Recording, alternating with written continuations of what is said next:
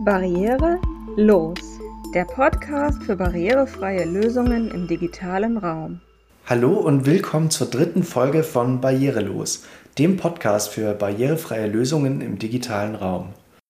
Da wir diesen Podcast auch dafür nutzen wollen, mehr Bewusstsein für Integration und Inklusion im Arbeitsleben zu schaffen, machen wir heute mal einen kleinen Schwenk weg vom reinen Fokus auf Digitalisierung und wollen beleuchten, was der Arbeitsalltag für Menschen mit Behinderung bedeutet und genauer die Integration in den ersten Arbeitsmarkt. Warum aber betone ich das? Viele Menschen mit Behinderung haben nach wie vor Probleme, reguläre Beschäftigungsverhältnisse zu finden. Und das ist nicht etwa ein Gefühl, sondern Fakt. Zahlreiche Studien belegen genau das. Nur etwa 30 Prozent der Menschen mit Behinderung sind im Arbeitsmarkt integriert. Was es also bedeutet, als Mensch mit Behinderung im ersten Arbeitsmarkt zu arbeiten, welche Probleme es gibt und vor allem auch welche Lösungen und Chancen, genau darüber wollen wir mit unserem heutigen Gast reden. Mein Name ist Dennis Bruder und zu Gast ist heute Andreas Schwersens, der für eine Designagentur in München arbeitet, nämlich Designet. Andreas Schwersens ist Softwareentwickler. Nach seinem Studium der Informatik arbeitete er im Agenturumfeld und war Mitbegründer eines Agenturnetzwerkes für Kommunikation. Seit 2018 ist er für die internationale Designagentur Designet tätig. Aufgrund einer spinalen Muskelatrophie ist Andreas auf einen Rollstuhl angewiesen. Zunächst mal will ich mit einer persönlichen Anekdote anfangen und zwar ähm, habe ich in deinem Lebenslauf gelesen, dass du mal für eine Firma gearbeitet hast, die ähm, eine Art technisches Hilfsmittel für Menschen mit Behinderung hergestellt hat, ohne dies aber wirklich zu beabsichtigen oder in den Fokus zu nehmen. Die Firma heißt nämlich Bragi und bis vor kurzem war sie ein Münchner Startup, das ähm, ja, eine bestimmte Hardware produziert hat, und zwar kleine Ohrstöpsel-Kopfhörer, die eine ganz besondere Art der Bedienung hatten. Nämlich haben die über Kopfgesten, also über Kopfbewegungen funktioniert. Ähm, die Zielgruppe war aber eigentlich eine ganz andere, die war eher im sportiven Bereich angesiedelt. Und ich habe mir persönlich nämlich die Ohrstöpsel damals gekauft, um Musik ohne meine Hände zu ähm, bewegen, eben zu starten, zu stoppen und überspringen zu können. Das Unternehmen gibt es jetzt in der Form nicht mehr und das Produkt hattet ihr damals als Firma auch, auch in Verbindung mit dir, weil du ja selbst auch eine Behinderung hast, Menschen mit Behinderung als Zielgruppe im Kopf also der Hauptfokus war damals definitiv Nutzer ohne Behinderung. Also es war als Sportprodukt gedacht vor allem. Im gewissen Bereich auch als, als so Geschäftsalltag konnte man das auch einsetzen. Es ist uns mehr so im Laufe der Entwicklung irgendwann aufgefallen, dass das ja auch für Menschen mit Behinderung eigentlich total praktisch ist, weil es eben eine Steuerung ermöglicht, rein mit Kopfgesten. Was ja, ähm, wenn man ja zum Beispiel seine Arme oder seine Hände nicht mehr so gut benutzen kann, total praktisch gewesen wäre. Aber das war mehr so ein Nebeneffekt eigentlich in der Entwicklung tatsächlich. Und habt ihr da auch Feedback von Menschen mit Behinderung gekriegt, dass sie das benutzt haben? Tatsächlich ja. Wir haben tatsächlich von Leuten gehört, die das benutzen, die sich das eben gekauft haben, weil sie es eben aufgrund ihrer Behinderung eben diese Einschränkung haben, dass sie oft äh, Geräte nicht verwenden können, aber mit diesen Kopfgesten sie eben plötzlich Sachen machen können, die sie vorher nicht steuern konnten. Ja, das war eben genau der Grund, warum ich es gekauft hatte.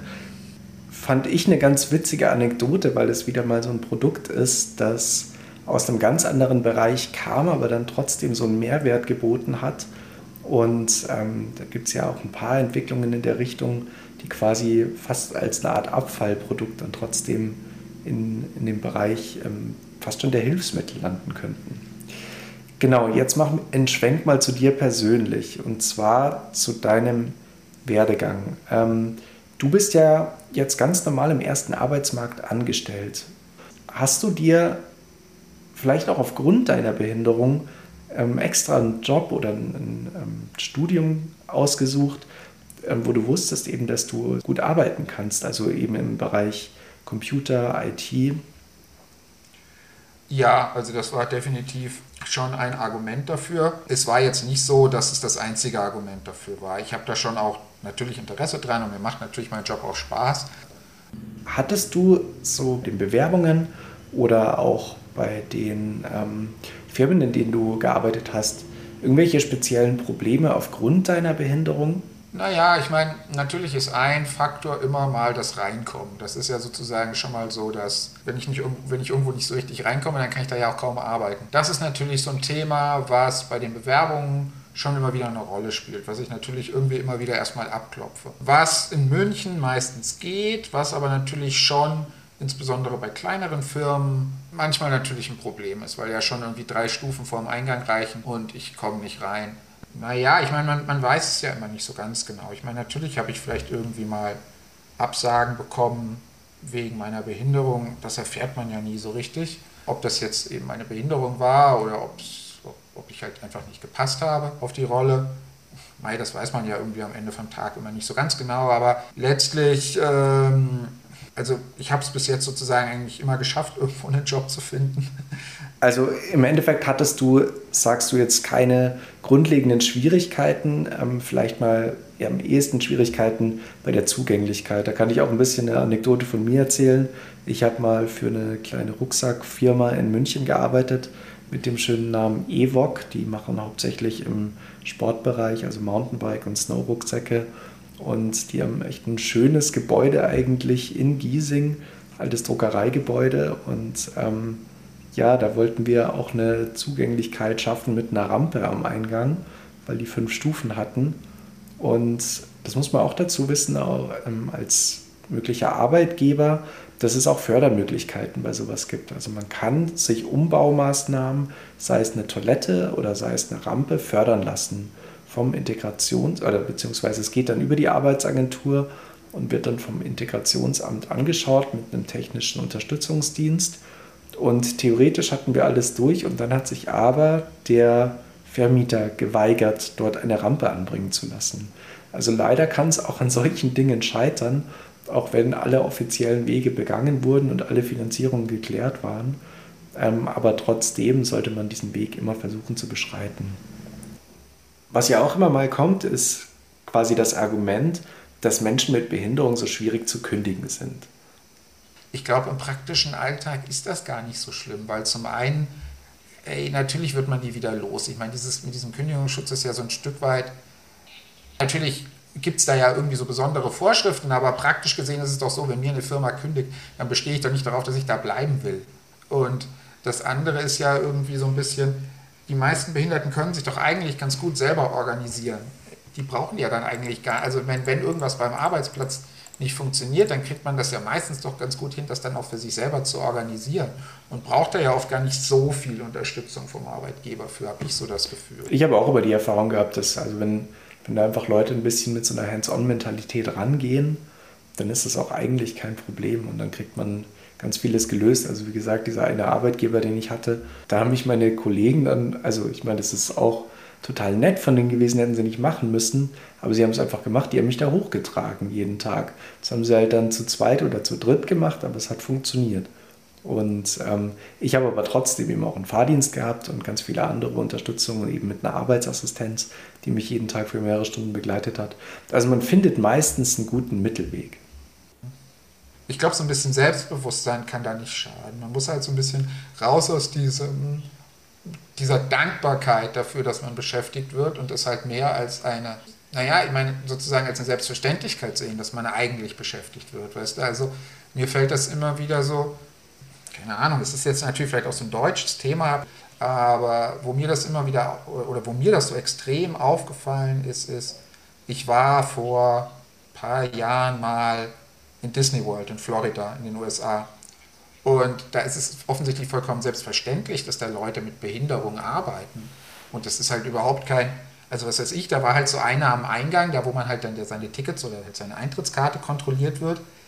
Naja, die stand da halt am Eingang in ihrem Elektrorollstuhl mit einem Beatmungsgerät äh, und hat halt, Eingang, äh, hat halt Eintrittskarten kontrolliert. Das hat irgendwie niemanden gejuckt.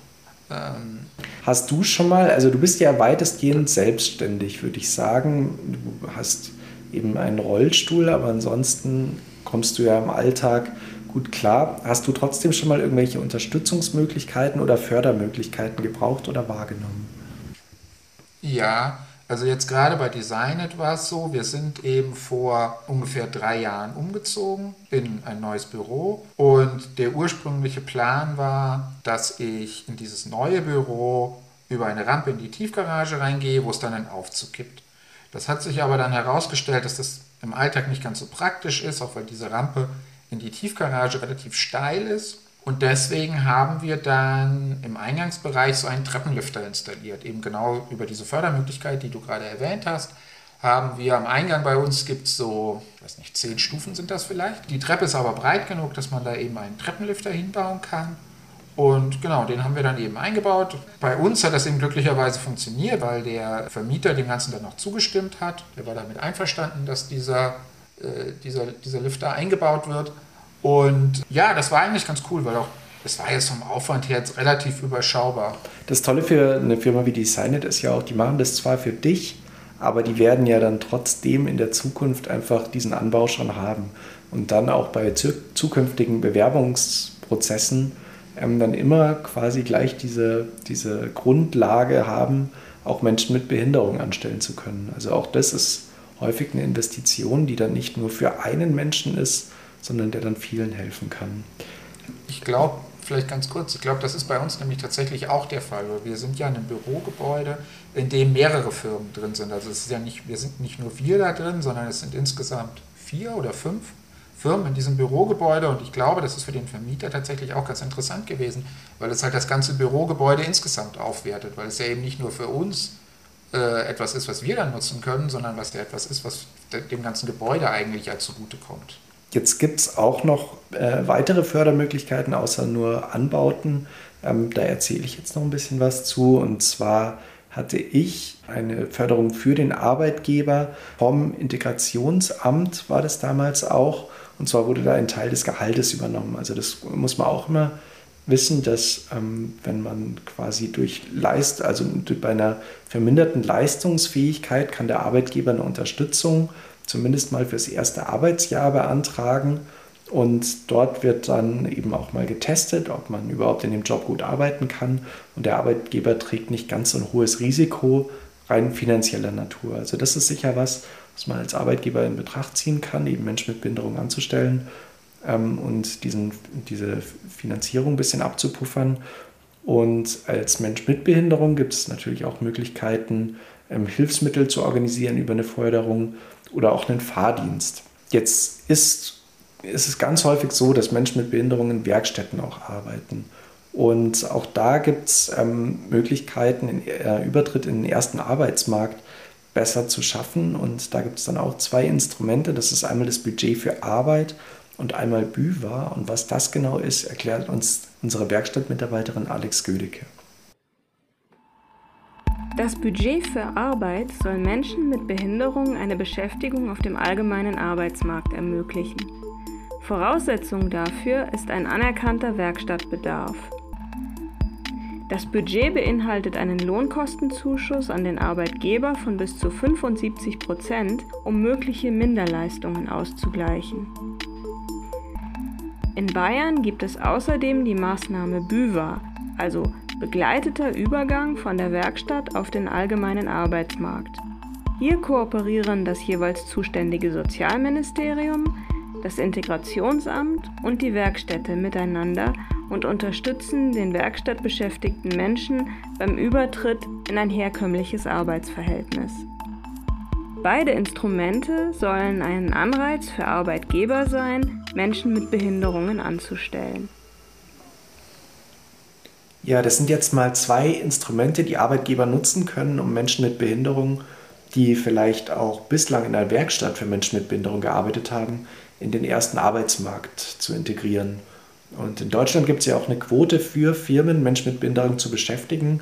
Und aus meiner Sicht ist das eigentlich ein tolles Instrument, um auch einen Mehrwert in Firmen zu schaffen und auch Inklusion zu schaffen, ähm, nämlich Menschen mit Behinderung anzustellen, ohne gleich selbst ins finanzielle Risiko zu gehen und vielleicht auch insgesamt nicht genau zu wissen, ob man sowas mit den internen Strukturen auch überhaupt stemmen kann. Jetzt nochmal zu dir, Andreas. Du bist ja in deinem Job relativ normal integriert, aber der Arbeitsmarkt heute verlangt ja auch eine ganze Menge Flexibilität, wie zum Beispiel das Thema Reisen oder Meetings. Naja, da muss ich natürlich sagen, dass sich durch Corona für mich persönlich relativ viel verbessert hat, weil natürlich jetzt die meisten Geschäftsreisen ja doch weggefallen sind und äh, Meetings digital stattfinden, was für mich natürlich einen gewissen Vorteil bringt, weil Meetings digital durchzuführen, zum Beispiel auch Workshops digital durchzuführen, natürlich praktisch ist, weil ich halt einfach eben nicht ich muss nicht vor dem Whiteboard stehen oder ich muss nicht an der Wand stehen und irgendwie Post-its irgendwo hinkleben oder sowas. Ich kann das Ganze jetzt halt digital machen. Und das, das levelt natürlich so ein bisschen meine, meine Behinderung in dem Fall ein Stück weit aus. Grundsätzlich ist es natürlich so, Geschäftsreisen habe ich eigentlich ehrlich gesagt wenige gemacht. Es erfordert natürlich irgendwie ein bisschen einen größeren Planungsaufwand von meiner Seite aus, wobei das natürlich so ein Thema ist, das ist, glaube ich, sehr individuell bei jedem. Also ich glaube, es gibt auch genug, oder Menschen mit Behinderung äh, fahren ja auch in den Urlaub. Also insofern äh, sind da eigentlich auch Geschäftsreisen kein großes Problem. Und Meetings, ja klar, ich meine, ich habe natürlich Kundenmeetings.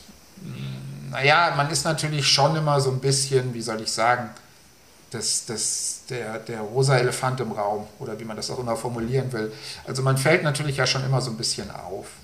Das fällt halt natürlich durch Corona jetzt weg wenn das alles digital ist, wenn das alles Online-Meetings sind, macht es eigentlich, für mich gibt es eigentlich keinen Unterschied mehr gegenüber meinen sozusagen nicht behinderten Kollegen in Meetings. Ja klar, das ist auch so ein gewisser Seiteneffekt, dass man gar nicht mehr so auffällt, wenn man eine Behinderung hat. Ja, also wir haben jetzt auf jeden Fall mitge mitgekriegt und mitgenommen, ähm, dass eigentlich auch mit einer Behinderung das meiste möglich ist und auch für Arbeitgeber vieles möglich ist, wenn man so ein bisschen schaut, ähm, wo man sich Unterstützung holen kann und wie man das Ganze umsetzen kann. Das war es auch schon für heute und danke vielmals, Andreas, für das Gespräch. Wenn ihr auch weiter nichts verpassen wollt, abonniert unseren Kanal oder Newsletter. Beides findet ihr auf der Webseite der Beratungsstelle Barrierefreiheit. Das und weitere Links zu den Unterstützungsmöglichkeiten für Arbeitgeber und Arbeitnehmer verlinken wir in den Show Notes und dann freue ich mich schon auf die nächste Folge von Barrierelos.